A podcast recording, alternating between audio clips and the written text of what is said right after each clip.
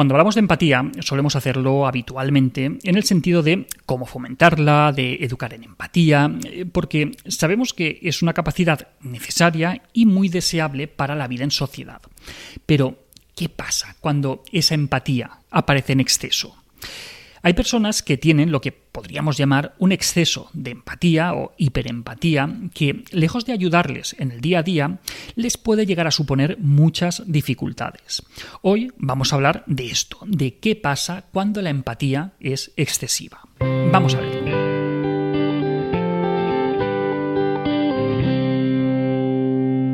Empecemos por el principio y veamos a qué nos referimos con eso de empatía. Entendemos por empatía la capacidad que tenemos para percibir los sentimientos, los pensamientos, las emociones de otras personas en base al reconocimiento de la otra persona, del otro, como similar, es decir, como una persona similar a nosotros con mente propia. Además, eh, consiste en entender a una persona desde su punto de vista en vez desde el nuestro propio, o en experimentar indirectamente qué es lo que siente o lo que percibe la otra persona. Vamos, en resumen, lo que muchas veces hemos oído de ponernos en el lugar del otro, ¿vale? Pues eso. Cuando tenemos delante a otra persona, pues ser capaces de reconocerle como similar a nosotros, con sus propias sensaciones, con sus propios deseos, necesidades, y poder comprender cómo piensa y cómo se siente en relación a lo que está viviendo. Eso sería la empatía. Aunque la empatía directamente no, no implica una motivación de ayuda, Sí que es verdad que muchas veces suele ser así, es decir, comprendo por lo que estás pasando, me pongo en tu lugar, veo que a mí me gustaría que me echaran un cable si estuviera en tu situación, por lo tanto haré lo mismo contigo. Claramente, la empatía es un elemento muy importante para la vida en sociedad, ya que nos ayuda a ser un poquito más amables y más considerados con los demás. Y es que si no fuéramos empáticos, pues esto sería la ley de la selva. Por eso, la empatía es un objetivo bastante central para la educación de los niños, tanto en casa como en las escuelas. Es decir, queremos ciudadanos empáticos. Pero, ¿qué es lo que pasa? Pues que como en todo hay niveles y niveles. Y mientras que algunas personas necesitan potenciar esta capacidad y, ser más empáticos, hay otras personas que tienen tan desarrollada esa capacidad que les llega a suponer un problema. Bien por verse abrumadas por un exceso de emociones que, les cuesta controlar, o bien por acabar interfiriendo en la defensa de los propios derechos y las propias necesidades. Estas son personas que conectan tanto con los demás que al final acaban sufriendo por todo aquello que perciben que, es negativo. Así, eh, este exceso de empatía les acaba generando estrés, ansiedad, un bajo estado de, de ánimo las personas que, les pasa esto, que, tienen exceso de empatía, mm, de hecho, no eligen ser empáticas, sino que reaccionan automáticamente, sin poder evitarlo prácticamente, a los estados emocionales de las otras personas. y al final eso acaba condicionando sus propias emociones y sus propias conductas. Por ejemplo, el hecho de ver a una persona en una situación de, necesidad les puede producir una reacción emocional tan intensa al punto de, llegar a sentirse emocionalmente muy afectadas. A ver, mm, que tampoco es que, tengamos que ser indiferentes ante el sufrimiento o ante la necesidad de, de, los demás, pero es que no es adaptativo reaccionar de una manera tan intensa que, al final pues, acabe interfiriendo en tu día a día. Otro ejemplo de, este exceso de empatía, pues la dificultad para rechazar hacer un favor, ¿no? Al conectar tanto con la necesidad de la otra persona, pues resulta complicado no ofrecerse para ayudar. Nuevamente lo mismo que decíamos antes, no es que no tengamos que, hacer favores a otras personas, claro que sí, pero si una excesiva empatía nos impide decir que no, al final no somos dueños ni, de nuestras decisiones ni de nuestro tiempo. Y además, otro problema adicional es que ser excesivamente empático en un entorno en el cual la empatía no es una cualidad abundante, por decirlo de, alguna manera, pues puede facilitar situaciones de abuso. Mm, eso de que das la mano y te cogen el brazo, mm, pues eso.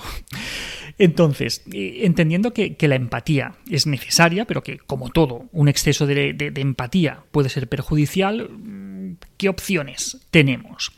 Pues distintos autores hablan de conceptos relacionados como, por ejemplo, la empatía selectiva o la ecpatía. La psicóloga Marcia Reynolds habla de, empatía selectiva para enfatizar la necesidad de controlar la propia empatía. Soy consciente de las emociones y necesidades de la otra persona, pero no me dejo arrastrar automáticamente por su realidad. Es decir, yo elijo, en base a esa percepción, mi grado de implicación sin sentirme egoísta ni culpable. Y es que la empatía selectiva no es sinónimo de egoísmo, de frivolidad o de indiferencia, sino que es una medida básica de, sanidad mental y de sanidad emocional que se contrapone a las personas que, se ven arrastradas por los estados de ánimo y por los sentimientos de, los demás.